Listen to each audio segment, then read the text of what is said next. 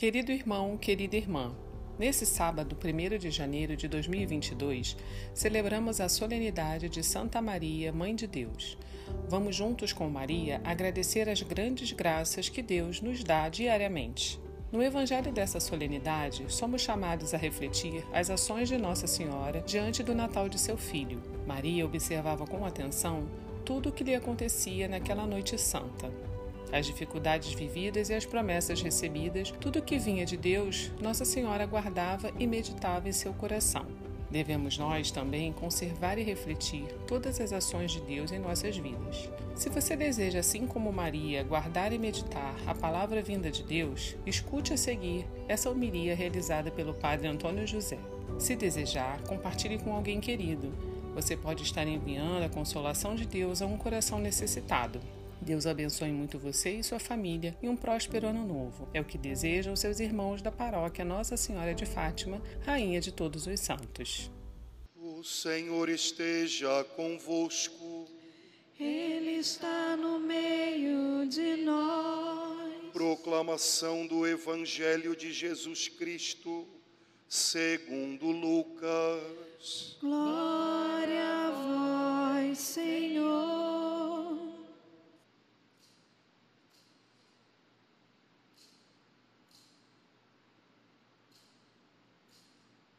Naquele tempo, os pastores foram às pressas a Belém e encontraram Maria e José e o recém-nascido deitado na manjedoura.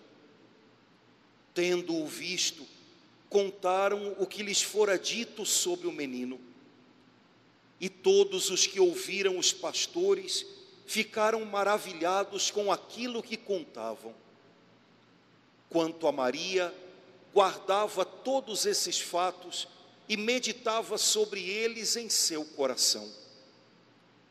Os pastores voltaram, glorificando e louvando a Deus por tudo que tinham visto e ouvido, conforme lhes tinha sido dito. Quando se completaram os, os oito dias para a circuncisão do menino, deram-lhe o nome de Jesus como fora chamado pelo anjo antes de ser concebido. Palavra da salvação. Glória a vós, Senhor. Irmãos queridos, hoje a igreja celebra a oitava do Natal.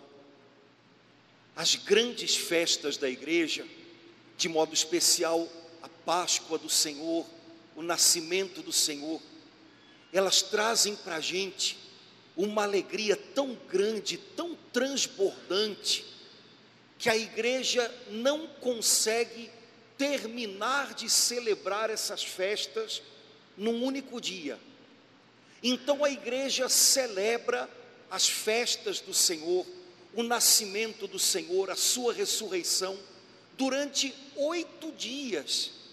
Oito dias que são como um só, no qual esse transbordamento de alegria que o Espírito Santo nos faz experimentar, ele transparece na oração da igreja, na liturgia da igreja. Hoje tem oito dias que nós estamos comemorando o Natal. Por isso, nós católicos continuamos desejando Feliz Natal né, até praticamente amanhã, que é a festa dos Reis Magos, a festa da Epifania. Né? Na internet eu já vi um monte de mensagenzinhas. Ah, o Natal já passou. Eu falei, sabe de nada, inocente, né? Passou nada, estamos comemorando ainda. É alegria demais ter o Salvador conosco. Pois hoje então é a oitava do Natal, o oitavo dia de celebração do Natal. Mas é, o dia de hoje ainda tem algo que o torna mais bonito. No tempo de Jesus, como aliás até hoje, entre os judeus, é no oitavo dia do nascimento dos meninos que eles são circuncidados e que os pais dizem qual o nome que foi escolhido para a criança. A gente sabe, de vez em quando a gente toca nesse assunto na partilha da palavra, a gente sabe que entre os judeus, os nomes têm todos eles significados muito bonitos. Diferente da gente, né? entre a gente o nome sai o que sai, né? Pega a primeira sílaba do nome do pai, a segunda sílaba do nome da mãe, mistura com a terceira do nome do avô seja o que Deus quiser, né? Mas entre os judeus não. Entre os judeus cada nome ele tem um significado, é como se fosse uma frase. E o nome é escolhido pelos pais é com muito carinho, e ele é dito só no oitavo dia do nascimento da criança, do menino, no caso da circuncisão, é, é algo especial. Vou fazer uma propaganda, não estou ganhando nada.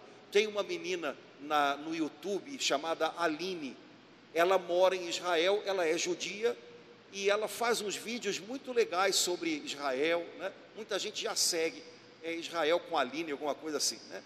Muito legal. E ela teve neném há uns meses atrás, né? Então todo mundo querendo saber qual era o nome do filho da Aline, ela só falou depois que o menino foi circuncidado, né? E que ele, é, o nome dele foi pronunciado diante do povo de Israel porque era e é assim que eles fazem. Quando os rabinos vão circuncidar o menino, eles perguntam aos pais como essa criança vai ser chamada em Israel. Então os pais dizem: o nome dele é Davi, Gabriel, sei Pois oito dias depois do nascimento do menino, ou seja, hoje, Jesus foi circuncidado. E os rabinos perguntaram a José e Maria: com que nome esse menino será chamado em Israel? E José e Maria responderam: o nome dele é Jesus. Foi o nome mais tranquilo de ser dado para uma criança, porque o pai e a mãe não brigaram por causa do nome. Afinal de contas, o nome foi dado por Deus. O anjo do Senhor disse a Maria e a José: o nome dele é Jesus. É, irmãos, a palavra Jesus, o nome Jesus, significa Deus é Salvador. Deus é capaz de salvar. Nosso Deus é Salvador. Esse menino cresceu sendo chamado com esse nome, Jesus. E quando chamavam por ele, o que ele escutava era isso: Deus Salvador. Esse menino levou esse nome para a cruz. Jesus de Nazaré, o rei dos judeus. Quando esse menino cresceu, foi crucificado e ressuscitou, a Bíblia diz que o Pai do céu deu a esse nome um poder incomparável.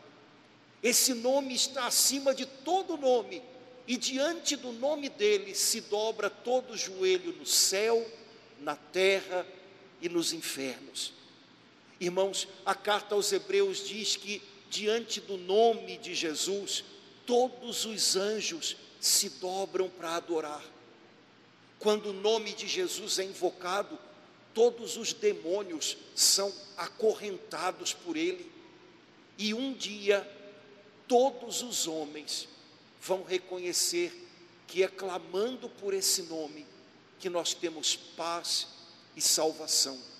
Diante desse nome, todos os joelhos vão se dobrar aos pouquinhos, também sobre a terra. Eu gosto de ver quando o pessoal coloca na internet umas fotos, às vezes de personalidades políticas ou então artistas que são cristãos, católicos e que é, são flagrados né, nas suas igrejas, ajoelhados. Eu fico pensando, isso devia dizer muito para o nosso mundo, porque essa pessoa que é, é importante para tanta gente, essa pessoa cujo nome é querido para tanta gente, ela se dobra diante de outra pessoa. Houve um rei na Bélgica, que morreu alguns uns 30 anos atrás, um pouco mais talvez, é, que foi muito santo.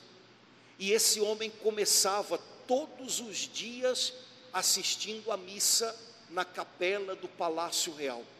Então há muitas fotos dele, o rei da Bélgica, ajoelhado depois da comunhão, adorando o Senhor, porque ele sabia que os reis da terra têm também um rei dos reis, diante do qual todos nós vamos prestar contas. Esse nome está acima de todo nome. E o bonito da história é a pergunta que é feita aos pais da criança quando o menino circuncidado recebe o nome é: com que nome ele vai ser chamado em Israel? Mas esse menino foi chamado com o nome de Jesus, não só em Israel, mas em toda a terra. Em toda a terra, em todas as línguas, a gente precisou aprender a chamá-lo. Os judeus o chamam de Yeshua, que é o nome na língua deles. Mas a gente aprendeu a chamar de Jesus, e os italianos de Jesus, e os americanos de Jesus, e todo mundo, em todas as línguas, esse menino é chamado. O nome dele é chamado em toda a terra. E é o nome que a gente chama na hora da angústia, na hora da solidão, quando a gente sabe que se a gente chamar por qualquer outro nome, ninguém vai vir, a gente chama pelo nome dele e ele vem. Jesus, que dia bendito em que o nome foi posto nessa criança, esse nome que hoje bilhões de pessoas chamam em toda a terra e tem como o nome do seu Salvador. Mas hoje, oitava do Natal, a igreja quis também celebrar numa festa a mãe de Jesus. Por isso, hoje nós celebramos a solenidade de Santa Maria, Mãe de Deus, porque ninguém esteve tão associado a Jesus no trabalho da nossa salvação como Maria. De vez em quando no Evangelho a gente escuta essa expressão: foram e encontraram o menino e sua mãe. O menino e sua mãe. Quem encontra um menino sempre encontra junto sua mãe. E quem encontra a mãe sempre vai ser apresentado por ela ao menino. Eles caminham sempre juntos, caminharam todo o tempo juntos. Por isso, oito dias depois do início da celebração do Natal, celebramos hoje Santa Maria, a mãe do Deus que se fez homem. Por acaso é início do ano civil, primeiro de janeiro. Pronto, estamos começando, sei lá o que, mas estamos começando, né? Estamos começando. E a gente hoje pode olhar para Nossa Senhora como nossa inspiração para esse ano. Não começamos o ano fazendo promessas mirabolantes que não duram uma semana, é bobagem isso, a gente acaba ficando desanimado. Né? Mas começamos o ano olhando para ela, ela é a inspiração do nosso coração. E nesse dia primeiro do ano, oitava do Natal, olha que coisa bonita, a igreja nos ensina a respeito de Nossa Senhora algumas lições preciosas que ajudam a gente a viver do jeitinho dela.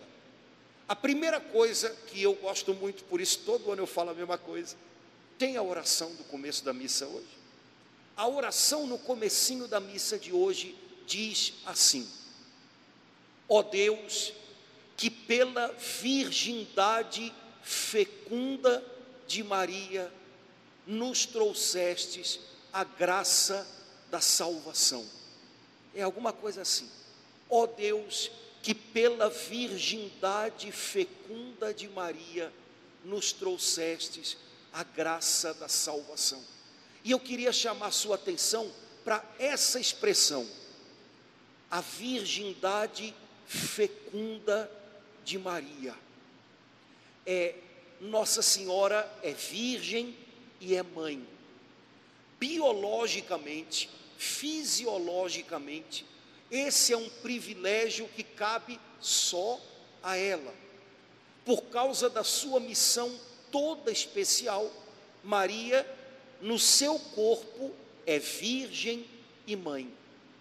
Mas essa também é a identidade da alma dela.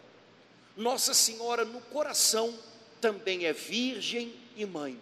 Ou seja, Nossa Senhora carrega no seu coração uma virgindade fecunda. Fisicamente, só ela viveu essa graça. Fisicamente, virgindade e fecundidade são duas graças, são dois valores que se excluem. Quando uma pessoa decide ser fecunda, ser mãe, pai, gerar filhos, ela abre mão da virgindade. Se uma pessoa escolhe permanecer virgem, ela abre mão de gerar biologicamente. Mas em Nossa Senhora, essas coisas se uniram. Na sua carne, isso é privilégio único dela. Mas na alma, a gente também precisa aprender com Nossa Senhora a ter esta virgindade fecunda.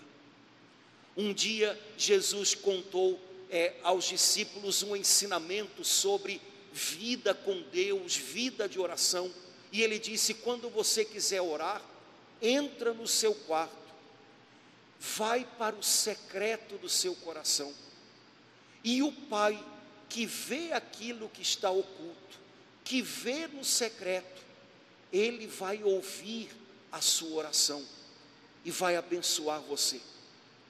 Jesus estava falando que existe uma intimidade que a gente deve ter com Deus, uma intimidade aqui que a gente não pode perder. E essa intimidade com Deus, onde os outros não entram, onde ninguém pode interferir, onde nada pode avançar, essa intimidade com Deus é o lugar de virgindade da nossa alma. Existem coisas que a gente vive com Deus, onde ninguém mais entra, ninguém mais chega, ninguém mais entende, ninguém mais sabe. Esse lugar de intimidade com o Senhor, esse lugar onde a gente está a sós com Ele, esse lugar do secreto do nosso coração, esse lugar de virgindade da alma, é a fonte da nossa fecundidade. Um cristão deve ser uma pessoa que transborda vida, transborda esperança ao redor dele.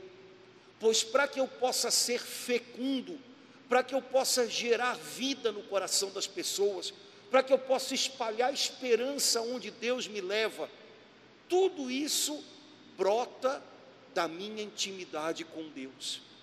Essa virgindade fecunda que Nossa Senhora teve também na alma, cada cristão deve buscar ter.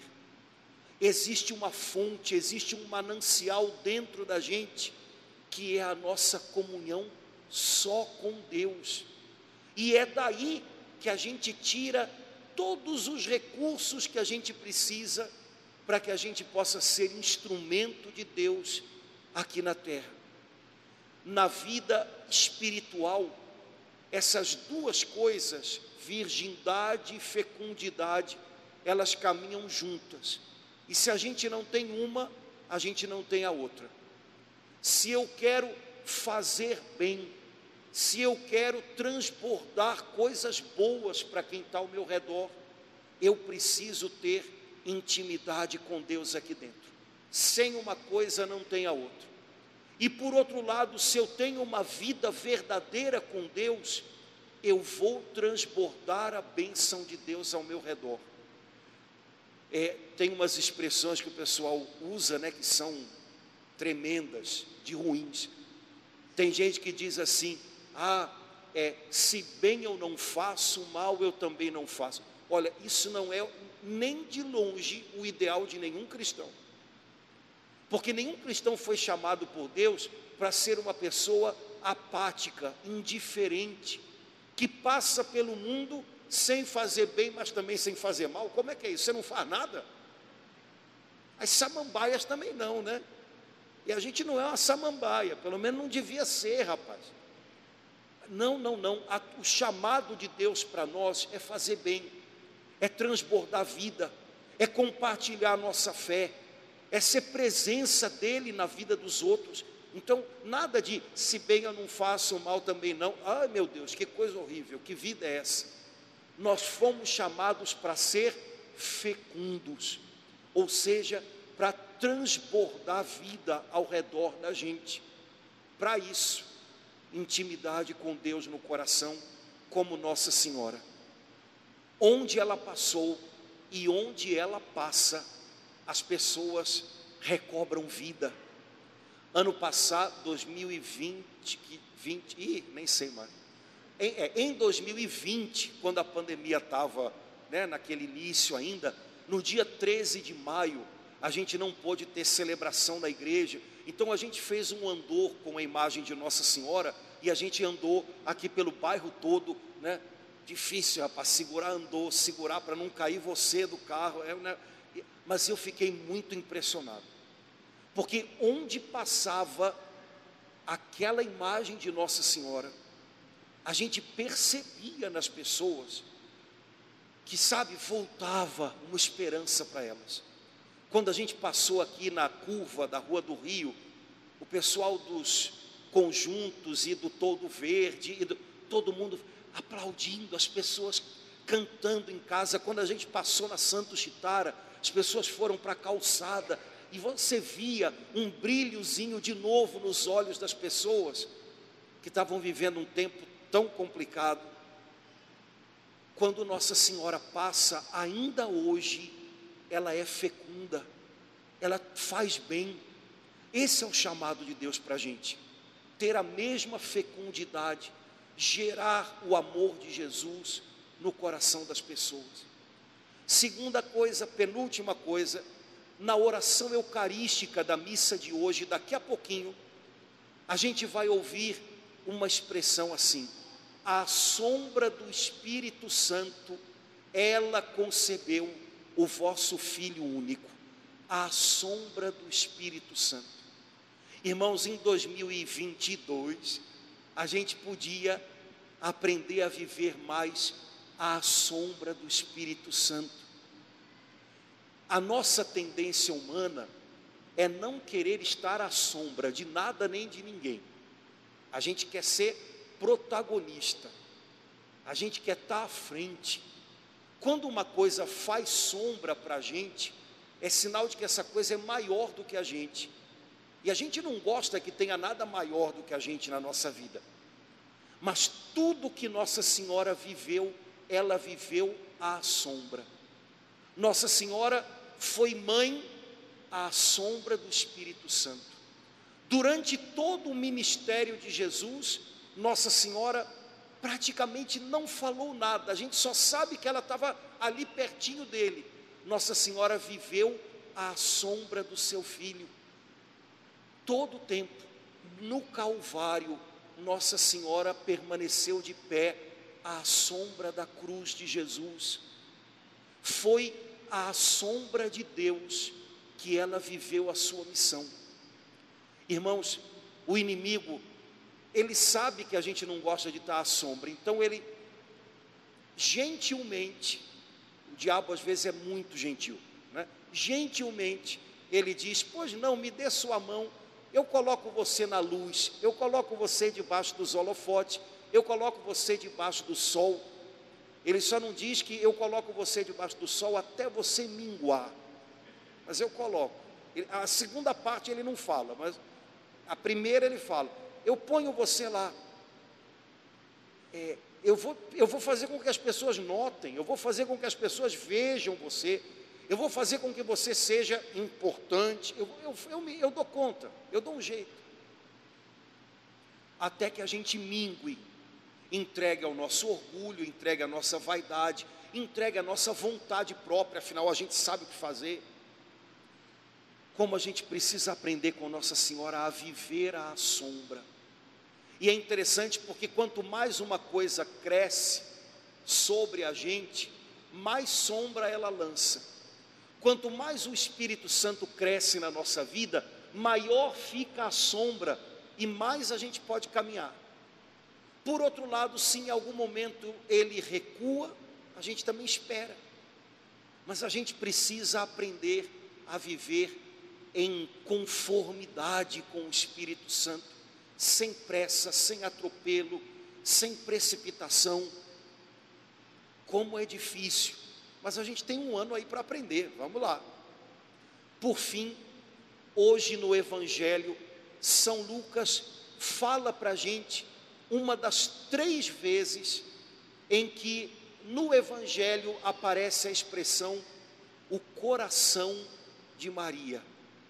Maria guardava essas coisas e meditava sobre elas no seu coração. Nossa Senhora disse em Fátima que Deus quis que nesse tempo que a gente está vivendo, houvesse uma grande devoção ao seu imaculado coração. Devoção ao imaculado coração de Nossa Senhora não é só ter uma estampa em casa, ou ter uma, uma blusa com o rostinho de Nossa Senhora, e dependendo de quem está debaixo da blusa, Nossa Senhora fica né, gordinha, né? É, olha, devoção ao coração de Maria é mais. O coração de Maria é a nossa escola. O coração de Maria é o nosso refúgio. O coração de Maria sinaliza o caminho que leva a gente para Deus. É, Deus sabia quando decidiu estabelecer a devoção ao Imaculado Coração de Nossa Senhora, Deus sabia que esse nosso tempo iria precisar muito de um coração. A gente costuma dizer muito, as pessoas estão muito sem coração. É verdade. Então o Senhor quer dar para a gente o coração de Maria, coração que meditava, coração que olhava para tudo tentando entender o que Deus queria mostrar, coração unido ao coração de Jesus, coração de mãe e de filho, bate juntinho, coração ferido pela lança, segundo a profecia de Simeão, coração machucado por ser fiel à missão que Deus lhe deu. Coração de Nossa Senhora é um lugar onde a gente aprende muito. E nesse ano de 2022, queria convidar você a gente se matricular juntos nessa escola e aprender com ela, a guardar no coração o que vale a pena, o que Deus está fazendo na nossa vida a meditar no coração, para que aquilo que Deus está ensinando para a gente, a gente possa viver. Há pessoas que têm a impressão de que todo dia estão partindo do zero, porque não meditam no coração o que Deus faz na sua vida. Você não está partindo do zero hoje. Ah, ano novo zero. Não, não. Deus já tem feito tanto, Deus já tem te ensinado tanto. Na escola a gente não parte do zero cada ano que começa, né? É, a gente vai aprendendo e Deus vai imprimindo na gente as lições dele e a gente vai amadurecendo com ele. Que esse ano de 2022 seja para a gente um ano no coração imaculado de Maria. Que a gente aprenda a ter um coração mais parecido com o dela. Um coração que medita, que silencia, que espera, que aprende com Deus, que vive, que bate à sombra do Espírito Santo. Um coração que é um santuário, onde existe uma virgindade fecunda, ou seja, uma intimidade com Deus que não é quebrada por nada nesse mundo. Uma intimidade com Deus que torna a gente um manancial de bênção e de vida e de amor para as pessoas que estão ao nosso lado. Queria convidar você a gente selar esse nosso desejo de viver um ano no coração imaculado de Maria, renovando a nossa consagração a Nossa Senhora. Que nesse primeiro dia do ano a gente possa entregar nas mãos e no coração de Maria a nossa vida, que ela seja nossa mãe e nossa mestra e nos ensine a andar na presença de Deus. Vamos cantar juntos de todo o coração.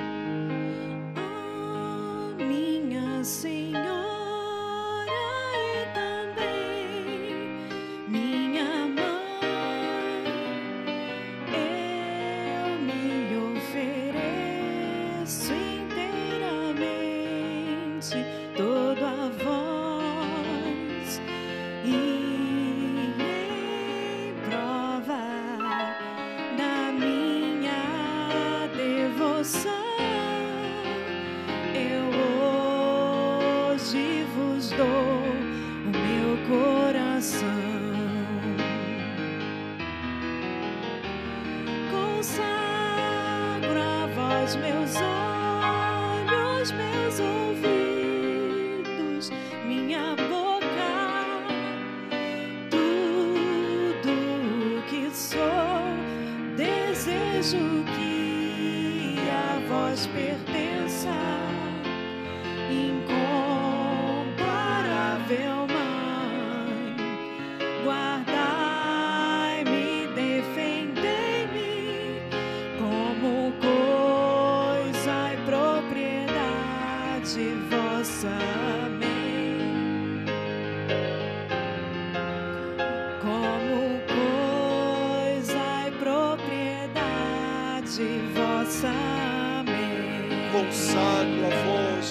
Olhos, Consagro a vós meus olhos,